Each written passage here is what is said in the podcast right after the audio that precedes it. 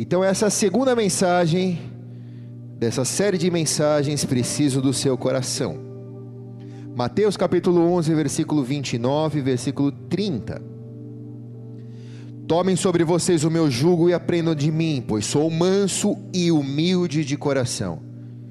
Vocês encontrarão descanso para suas almas, pois o meu jugo é suave e o meu fardo é leve. Amém? Põe a mão sobre o teu coração, porque tudo que é peso vai sair agora. Em nome de Jesus. Tudo que está te amarrando vai sair agora.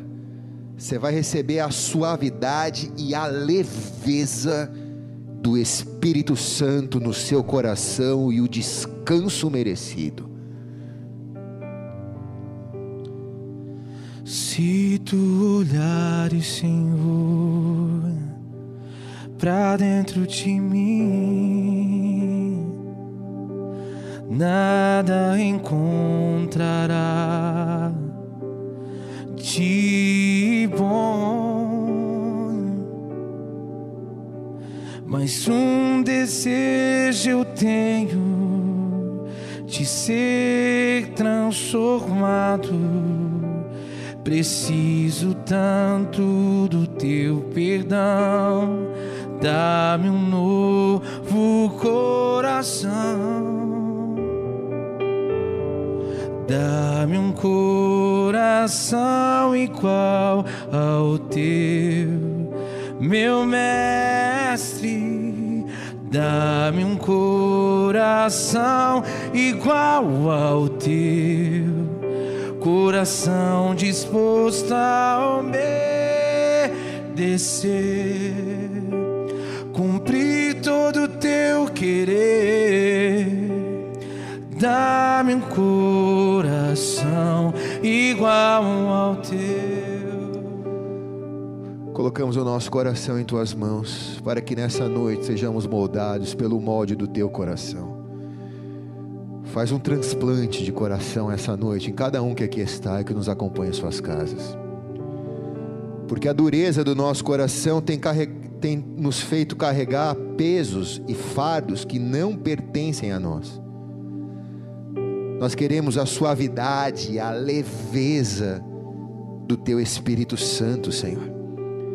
Queremos a mansidão e a humildade, o descanso e a verdadeira alegria em nossos corações, que vem do Teu coração. A começar por mim, Pai, eu também quero.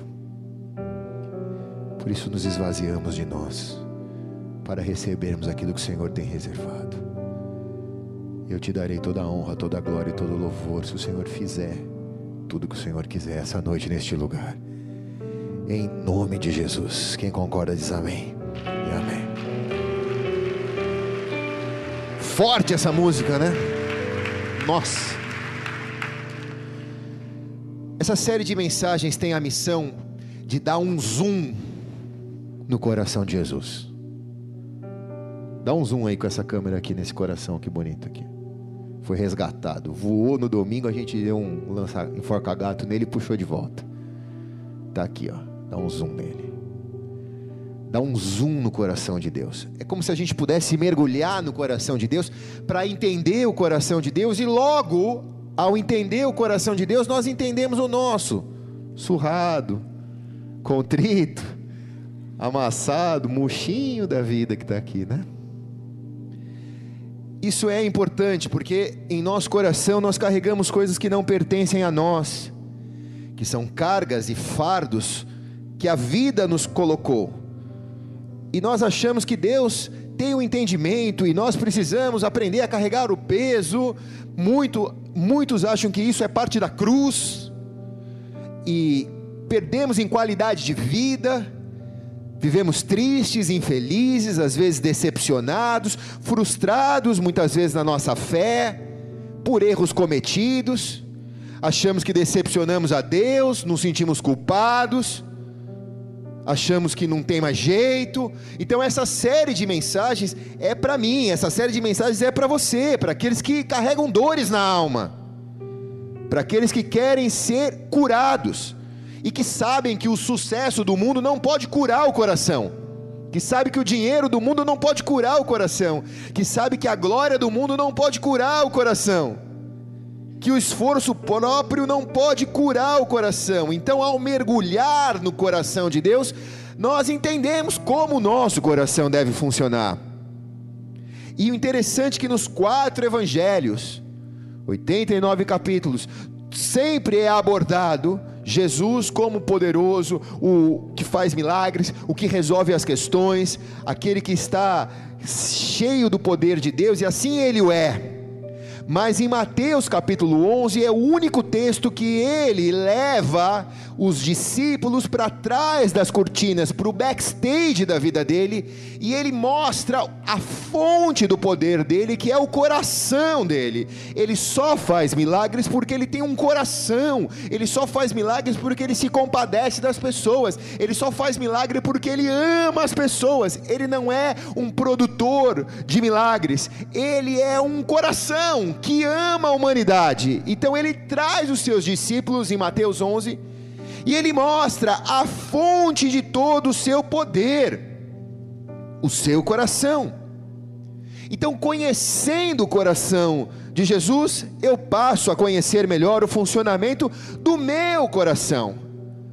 E eu sei que Jesus não desperdiça os meus pecados nem os meus erros, mas ele transforma os meus pecados, os meus erros, através do arrependimento, numa ferramenta para lapidar o meu coração.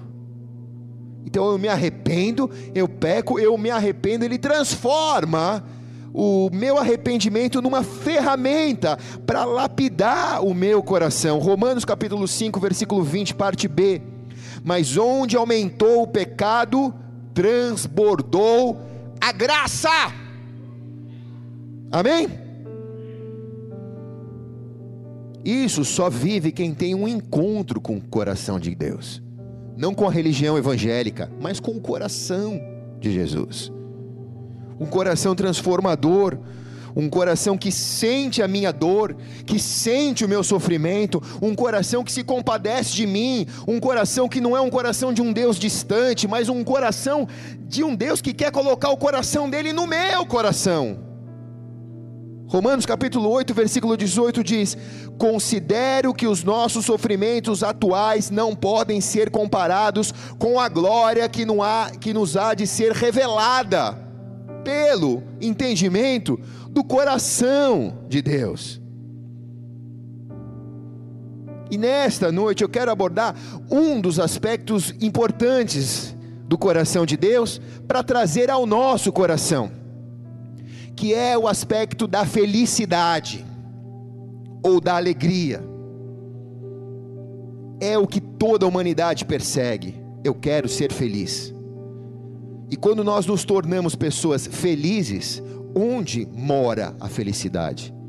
Não mora no meu bolso, não mora na minha barriga. Eu me sinto feliz, porque a felicidade mora no coração. E a felicidade não é um sentimento, mas a felicidade que não é passageira, a felicidade que é um local onde eu encontro a plenitude do coração de Deus, me faz ser feliz, mesmo quando as circunstâncias dizem não para mim. Quem está aqui?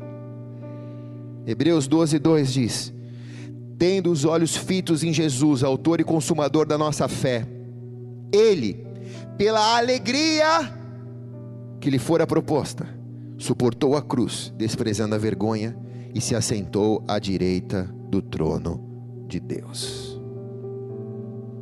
A verdadeira felicidade do coração de Jesus é ver os seus filhos perdoados, regenerados, restituídos na posição de filhos de Deus. A salvação, ela é só um passo, mas a plenitude, a felicidade, é o mergulho que você dá no coração de Deus. Deus não quer te salvar para você viver uma vida desgraçada, uma vida miserável. Deus quer te salvar para que você seja feliz, mesmo quando as circunstâncias digam não. Perdão dos pecados é como uma primeira onda da graça, mas há um oceano de bondade para que eu descubra dentro do coração de Deus. Então, como o coração de Jesus traz a verdadeira felicidade ou alegria para o meu coração? Primeiro ponto que eu queria destacar nessa noite é intercedendo por nós. Quem for anotar, anote isso: intercedendo por nós. Quando ele se apresenta como um intercessor, ele está se colocando em meu lugar. É como se ele reconhecesse que eu não estou habilitado para conseguir sair daquele lugar aonde eu estou. Então ele intercede por mim, e a intercessão é se colocar no lugar da pessoa. Diz que ele intercede por nós. E aquele que sabe que Jesus intercede por você, confia mais nele, porque sabe que mesmo quando as coisas estão indo ruins, ele não te deixará só. Por quê, pastor? Porque ele intercede por você. É simples assim. Irmão, eu estou te falando de onde vem a verdadeira felicidade. A verdadeira felicidade não é um pozinho mágico que você recebe aqui de Jesus, não. A verdadeira felicidade nasce de um entendimento, de mesmo quando as coisas estão ruins, você sabe. Primeiro ponto, você sabe que Jesus intercede por você. Você sabe que a dor que você está sentindo no teu coração, Ele também está sentindo no dele, porque Ele se coloca no teu lugar, Ele intercede por você. Hebreus 7, 25 e 26. Portanto, Ele é capaz de salvar definitivamente aqueles que por meio dele aproximam-se de Deus, pois vive sempre para interceder por eles. E é de que o sumo sacerdote como esse que precisávamos, é de um sumo sacerdote como esse que precisávamos, santo, inculpável, puro, separado dos pecadores e exaltado acima dos céus. Hebreus 7, 25 está dizendo: quem é a pessoa que te defende? Sabe quem é a pessoa que te defende? Ele é santo, ele é inculpável, ele é puro, ele é separado dos pecadores e ele é exaltado acima dos céus. É esse cara que te defende. É Jesus. Ele é o sumo sacerdote de todos os sumos sacerdotes, o supremo sumo sacerdote. Ele é capaz de salvar, e a palavra no grego para salvar definitivamente é panteles, que significa tudo completo.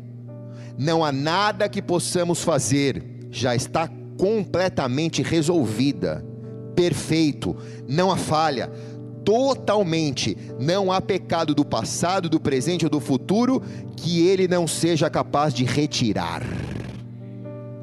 É salvar completamente o teu coração. Pô, pastor, eu estou me sentindo mal, pastor, eu estou me sentindo pecador. Você tem um Salvador que é intercessor do seu coração, que fez a obra completa, panteles, definitivamente. Você não tem direito de andar com teu coração triste, porque ele se colocou no teu lugar para te fazer feliz. Quem recebe aqui?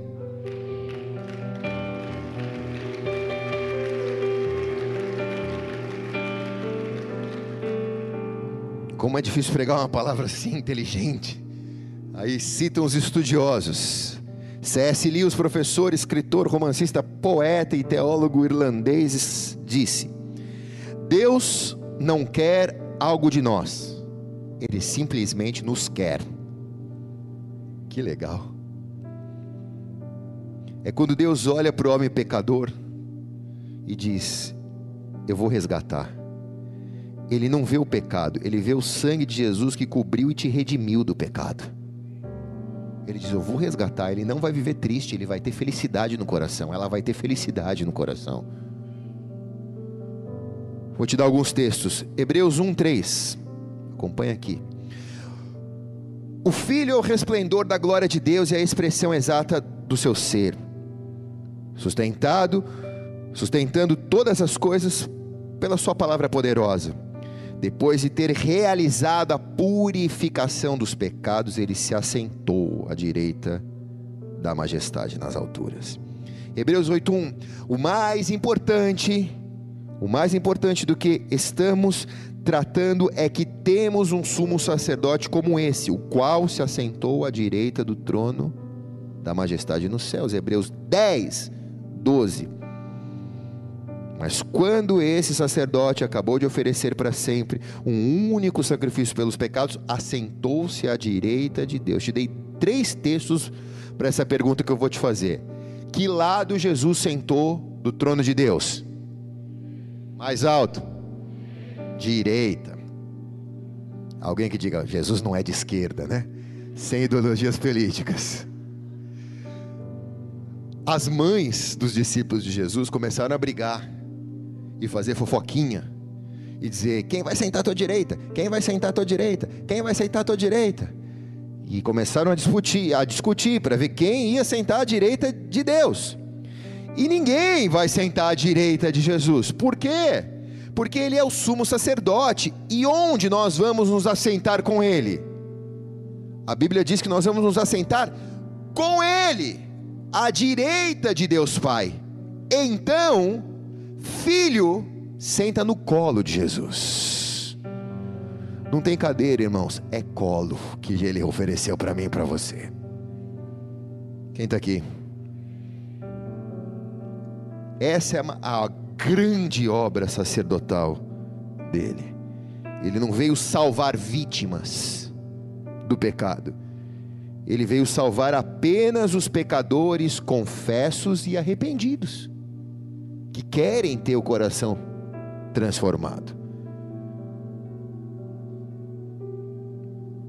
Nós somos não apenas salvos da morte eterna, mas nós somos salvos especialmente de termos uma vida sem propósito viver carregando um opróbrio, uma tristeza, um jugo pesado, um fardo pesado, e não o fardo jugo leve do, do Senhor Jesus, sem a humildade no espírito, sem a simplicidade no coração, sem entender o coração de Deus, viver uma vida cristã se arrastando, viver uma vida cristã sem propósito, é a mesma coisa de não ser salvo quando morrer. Então nós fomos salvos da morte eterna, mas nós fomos resgatados para a posição de filhos, para nos assentarmos nas regiões celestiais. Então isso deve nos trazer alegria. Não por aquilo que ele vai fazer por nós, mas por aquilo que nós já nos tornamos. Nós somos filhos de Deus.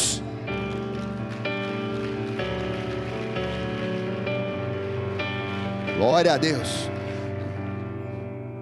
Como Jesus, o coração dele age para trazer alegria ao meu coração. Segundo, edificando uma fé inabalável. Isso significa me ensinando a ter uma fé inteligente. Já preguei isso várias vezes. Hebreus 4,14. Portanto, visto que temos um grande sumo sacerdote que adentrou aos céus, Jesus, o Filho de Deus, apeguemos-nos com toda firmeza à fé que professamos. Sejamos sérios na nossa fé. Não vamos brincar de fé, não vamos brincar de igreja, não vamos ter uma religião, vamos nos apegar com firmeza à fé que professamos. Se eu esquecer quem eu sou, eu estarei fadado a ter uma vida religiosa vazia, sem alegria. Dentro da igreja, mas sem alegria. E aqui eu vou falar bem rápido. Alguns ladrões de alegria. Um deles é quando eu digo eu sou o que eu tenho.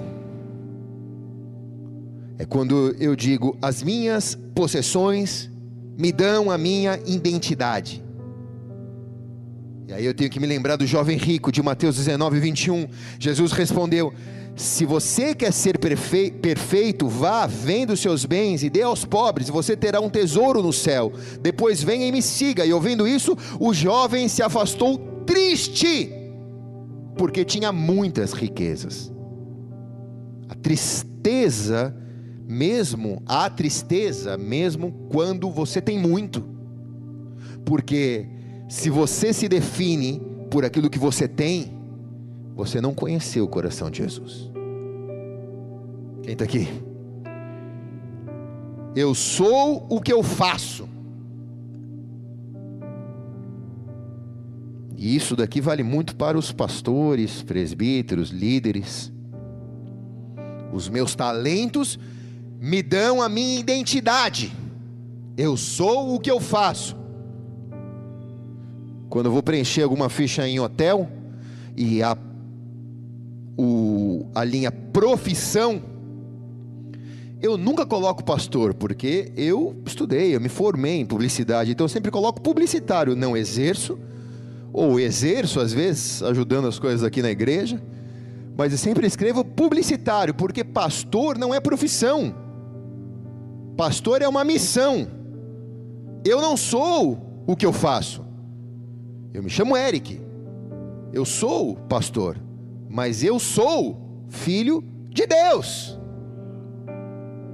Porque João 15, versículo 5, parte B, diz: Sem mim nada podeis fazer. Então, se você acha que o que você faz define quem você é, você precisa lembrar que você não pode fazer se Deus não te ajudar a fazer o que você faz. Então você não é se Deus não te fizer ser. Nem sei se o português está correto, mas é isso. Quem está aqui? Eu sou o que os outros pensam de mim.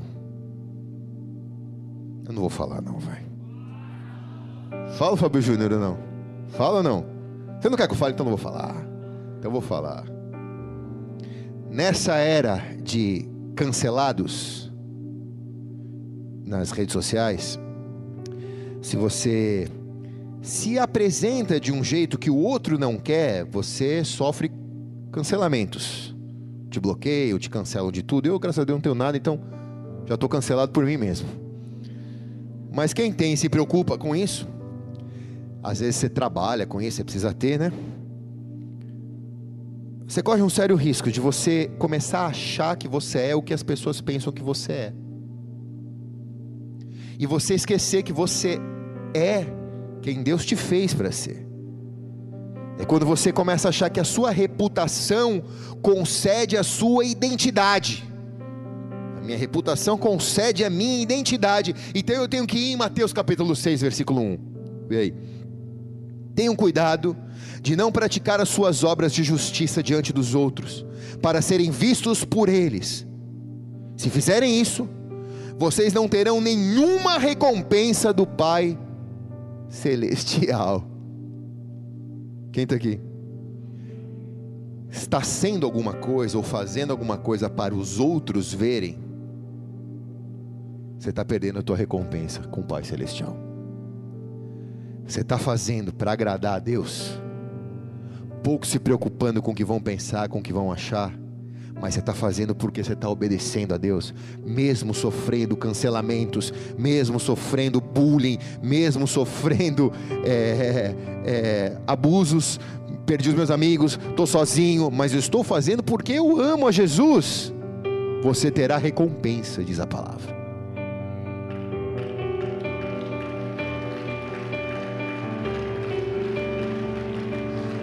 Quarto erro que rouba a felicidade eu sou uma pessoa isolada. Quando você diz o meu corpo e o meu espaço pessoal fazem a minha identidade. Atos 17, 26 a 28. De um só fez ele todos os povos, para que povoassem toda a terra, tendo determinados tempos anteriores estabelecidos aos lugares exatos que deveriam habitar Deus fez isso para que os homens o buscassem e talvez, tateando, pudessem encontrá-lo. embora não esteja longe de cada um de nós, pois ele, pois nele vivemos, nos movemos e existimos. Amém. É nele que eu vivo, me movo e existo. A minha casa não é minha, como diz aquela canção, a gente cantou aí, né? No domingo, acho. A minha casa não é minha.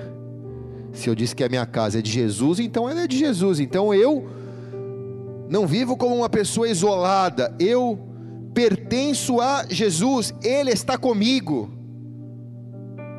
Ele me faz parte de um corpo. Porque este erro nos arranca a felicidade do coração, porque nos isola como uma ilha e nos faz uma presa fácil para a iniquidade do, dos dias presentes, para o diabo, para o pecado. A Bíblia diz que o, o inimigo está ao redor, buscando a quem possa tragar. Então ele fica que nem um lobo ao redor do cercado de ovelhas uma ovelha desgarrada, que se sente isolada do rebanho, passa a ser um alvo fácil para ser abatido pelo inimigo. E é exatamente assim que o inimigo começa a trazer você tem felicidade no teu coração, de repente sofre uma decepção e começa a se isolar porque você disse alguém me decepcionou, então eu não quero me decepcionar com mais ninguém, então eu vou me preservar. E você começa a se isolar, e você começa a se isolar, e você vai ficando uma ilha e vai ficando uma presa fácil ao inimigo. E aí, de contrapartida, você vai sentindo cada vez mais triste porque a felicidade do coração de, do Pai, a felicidade do coração de Jesus é que nós vivamos em união. Por isso a igreja existe. Quem está aqui diz amém. Eu sou o que falta na minha vida. É quando eu digo os meus desejos me dão a identidade. Eu sou o cara que quero aquilo. Eu vou viver porque enquanto eu não conseguir, eu não vou querer mais nada. Vivo correndo atrás do vento, João 4, 13 e 14. A mulher samaritana ouviu de Jesus estas palavras: Quer beber esta água? Quem beber desta água, esta água terá sede outra vez, mas quem beber da água que eu lhe der, nunca mais terá sede. Ao contrário, a água que eu lhe der, se tornará nele uma fonte de águas a jorrar para a vida eterna. Se há algo que te falta, você precisa aprender a buscar na fonte certa. Porque se você buscar na fonte errada, você vai sempre continuar sentindo falta de algo. Agora, quando você bebe a água da fonte certa, você se sacia, e não só se sacia, mas nasce dentro de você um ribeiro de águas que passam a saciar aqueles que ao redor de você também está. Agora, se você bebe da fonte errada, você pode até por uma obsessão, obstinação, conseguir o que você tanto deseja, mas depois que você consegue, você perde a alegria. E você precisa de um novo alvo agora, de uma nova meta, de um novo horizonte. E você vive correndo atrás, desse horizonte de plenitude, de felicidade, sem entender que isso não precisa ser um horizonte, isso pode ser o seu coração. Você pode até ter alvos, e não é errado ter alvos, mas errado é correr para os alvos achando que alcançando isso te fará feliz. Não, você deve correr por alvo já feliz no teu coração, sabendo que Deus te supriu em todas as suas necessidades. Quem está aqui? Sexto erro: sou uma pessoa que Deus não quer abençoar. A minha imperfeição me dá a minha identidade. A palavra é boa, mas não é para mim. O culto é bom, mas não foi para mim. Eu não sou merecedor. Eu tenho que ir em João 8:11. Para a mulher adúltera, Jesus declarou: Eu também não a condeno. Agora vá, abandone a sua vida de pecado, ou vá e não peques mais. Tipo, todo mundo te condena, mas esse cara que tem esse coração aqui, olhou para você e falou: Cara, eu não te condeno. Vai e não peques mais. Como que eu não vou pecar, pastor? É só sentir o amor dele por você te perdoando os seus pecados. Mas eu achei que Jesus ia me condenar pelos meus erros. Mas ele disse: Não, venha como está, porque o meu fardo é leve e o meu jugo é suave. Vocês encontrarão descanso para os seus corações, descanso para as suas almas. Aquele que ouve a palavra de Deus e põe em prática é semelhante ao homem que olha sua face num espelho e depois, ao olhar para si mesmo, sai e logo esquece sua aparência, diz a palavra. Então, a melhor forma de não esquecermos quem somos é aplicar o coração de Deus em nós. O que é ter uma fé inabalável? É ter uma atitude prática de confiança no coração de Deus. Quem está aqui? Terceira coisa que eu quero pontuar é como o coração de Deus traz alegria para o meu, é compadecendo das minhas dores. Três, compadecendo das minhas dores. Hebreus 4, 15a.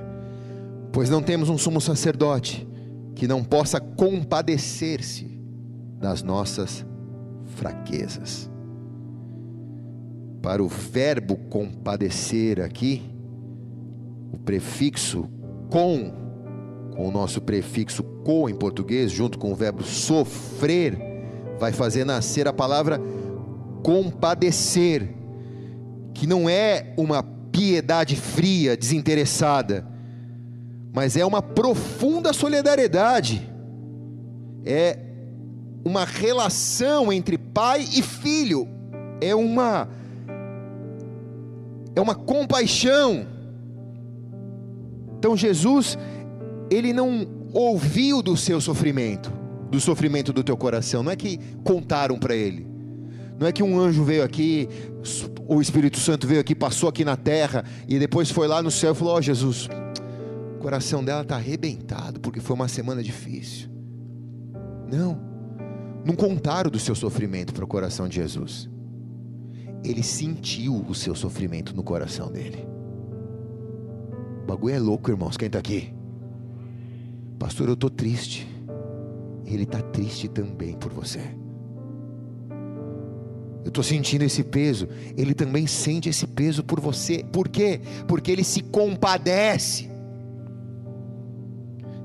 Isaías 53, 4: Certamente Ele tomou sobre si as nossas enfermidades, as nossas tristezas, as nossas dores, as nossas doenças, contudo nós o consideramos castigados por Deus, por Deus atingido e afligido. Na verdade, é muito mais profundo do que isso, porque a nossa dor dói em nós dói nas pessoas que estão ao redor de nós, mas também dói em Jesus. Eu nunca sabia, eu nunca soube disso.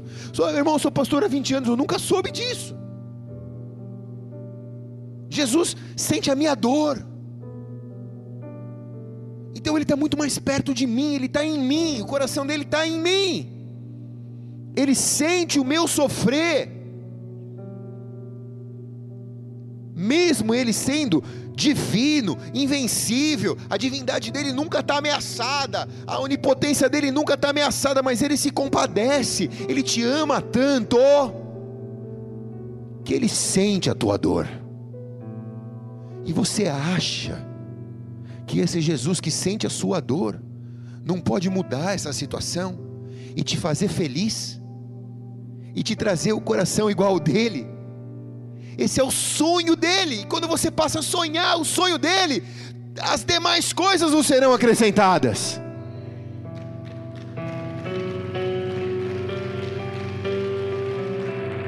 Essa é uma palavra de esperança para você. Levante sua mão direita ao céu. Jesus decidiu sentir a sua dor. Eu digo isso para você nessa noite porque isso é motivo de esperança para você. Porque ele venceu todas as aflições e nele você também vai vencer. Quem recebe diz amém.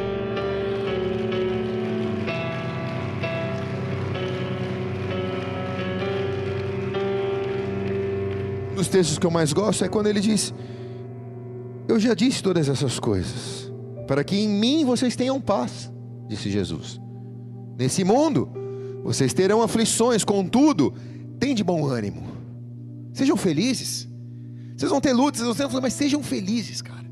Porque eu vou falar qual que é o resultado dessa partida. Eu venci o mundo. E vocês vão vencer também. Mas pastor, eu acho que eu vou morrer, cara, tu não vai, meu. Essa situação não é forte o suficiente para te fazer morrer de tristeza. Se você quer o coração dele, você vai receber a herança dele, que é a alegria. Se a dor continuar amanhã, pastor, Jesus, ele é grande o suficiente para curar a dor amanhã. E se ela continuar depois de amanhã, Jesus é grande o suficiente para curar ela depois de amanhã. Ele nunca vai te deixar.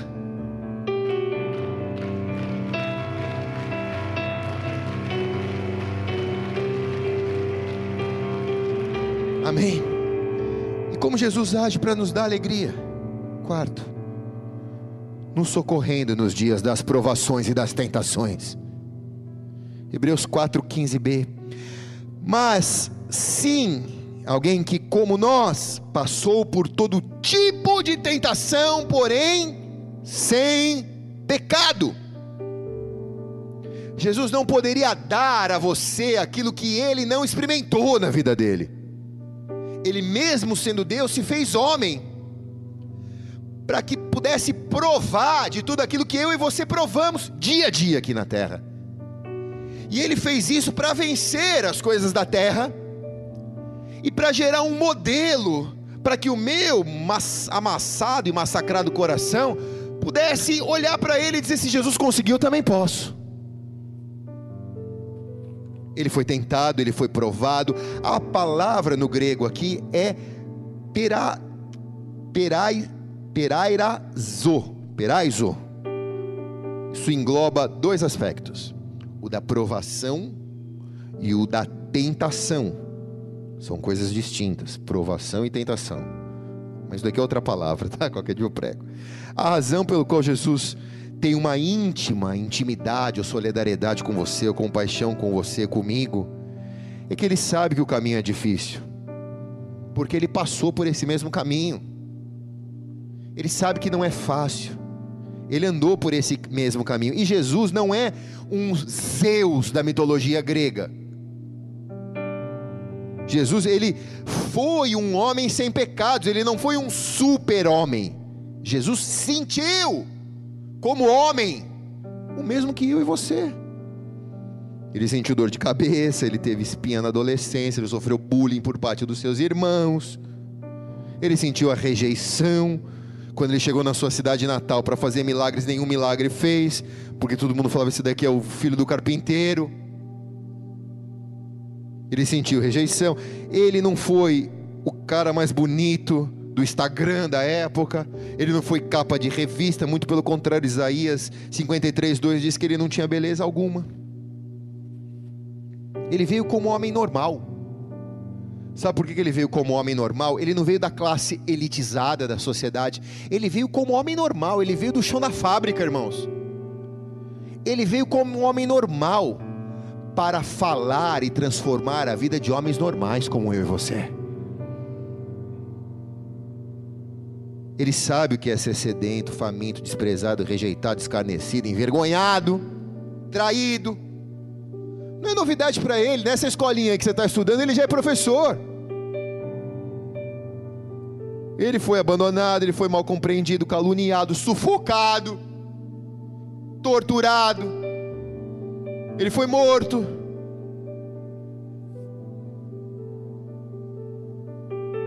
Ele é muito mais do que um herói.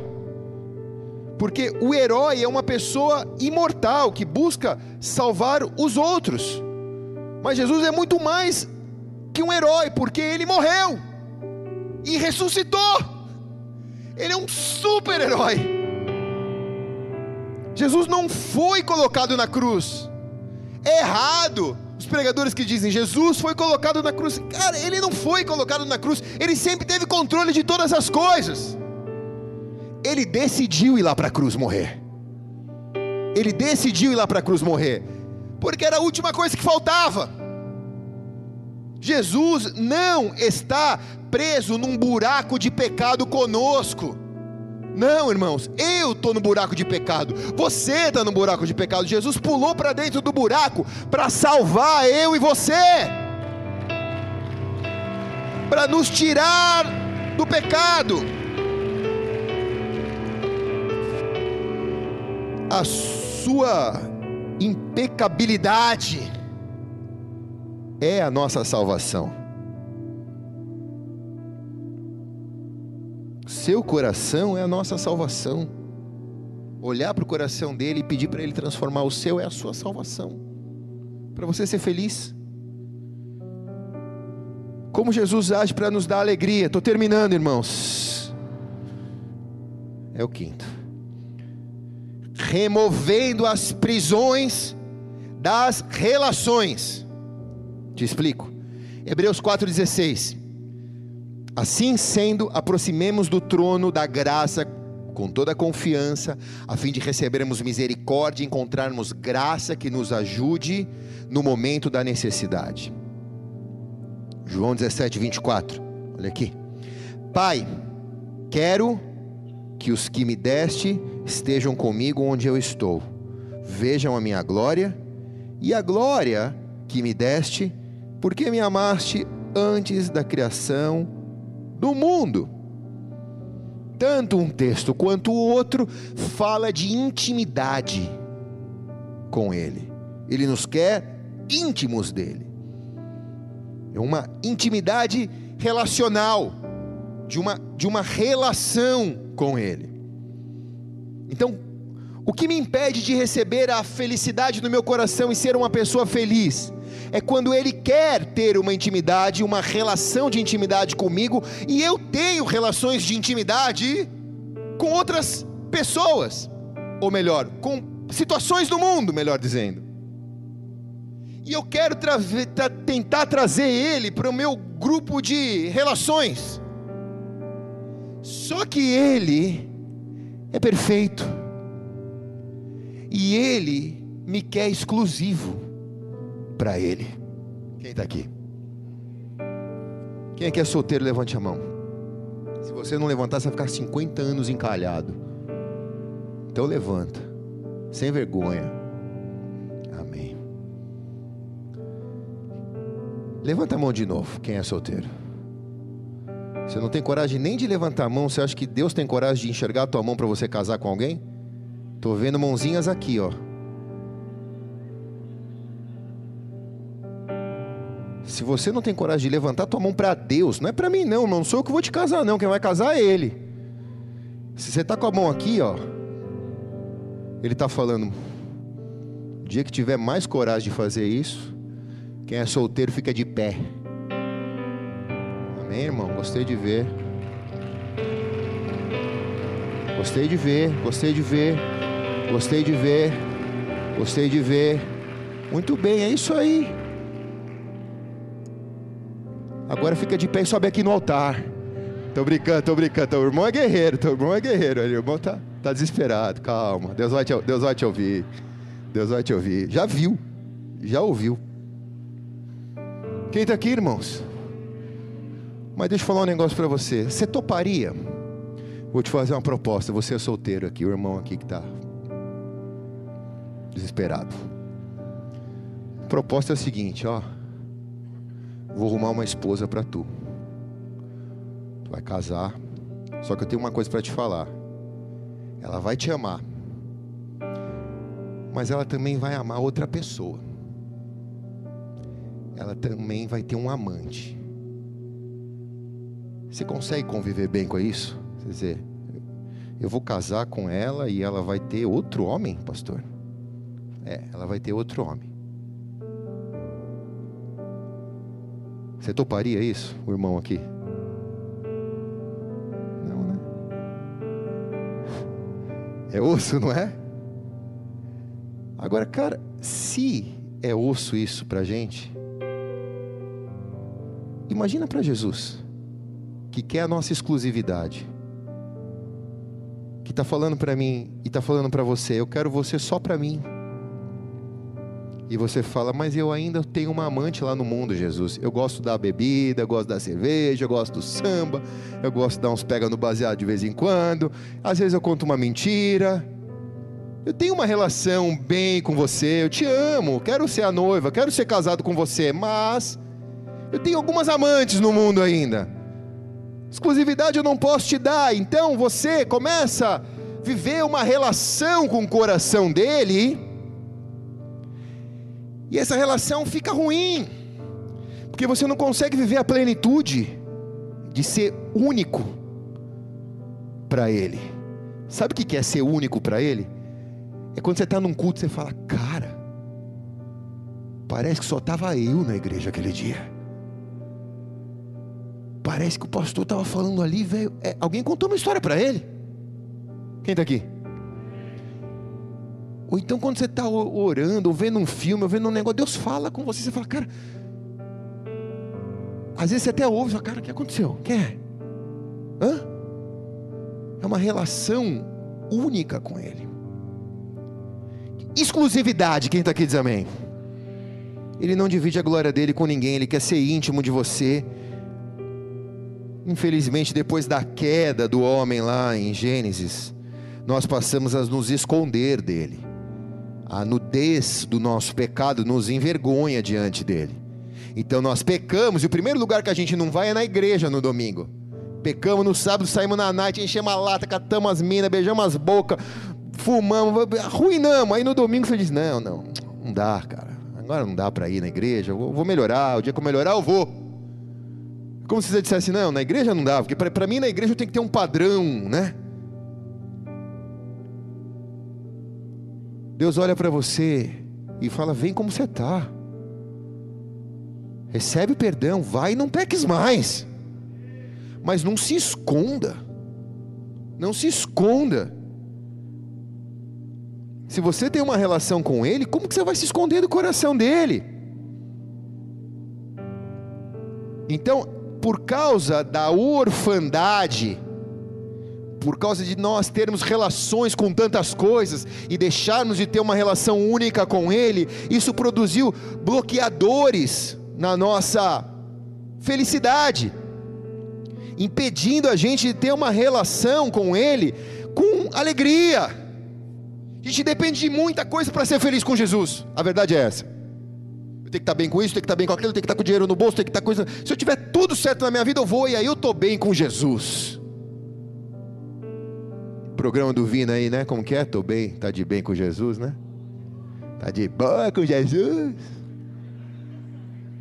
Eu tô de boa com Jesus e você, irmãos? Hoje tem de boa com Jesus, né? Depois do culto.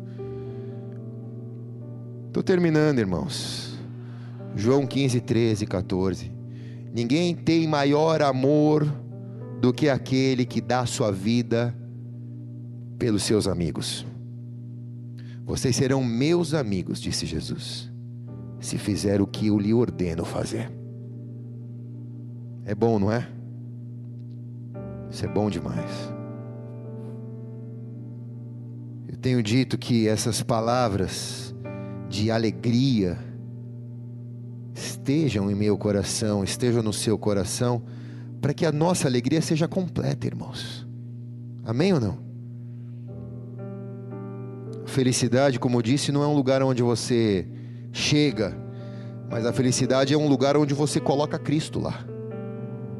Esse, é isso é a felicidade, onde você coloca Cristo lá.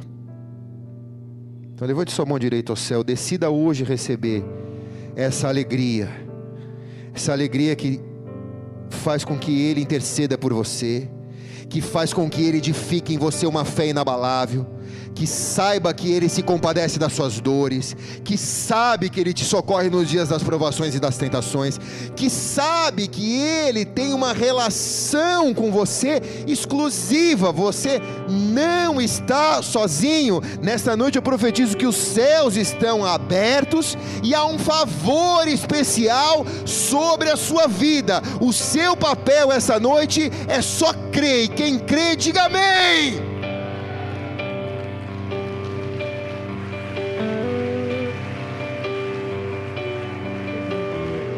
Então vem o texto: creia no Senhor Jesus e serão salvos, você e a sua casa. Salvos da tristeza, salvos de uma vida medíocre, salvos de uma, de uma vida limitada, mesmo passando por problemas, nós seremos felizes. O mundo vai olhar para você e vai falar: Cara, como tu consegue ser tão feliz? Com tanto problema Aí você vai dizer: Eu carrego o coração de Jesus aqui dentro. Eu carrego o coração de Jesus aqui dentro. Eu carrego o coração de Jesus aqui dentro. Se coloque de pé, aplauda bem alto o nome dele. Se é para ele, dê o seu melhor louvor de aplauso.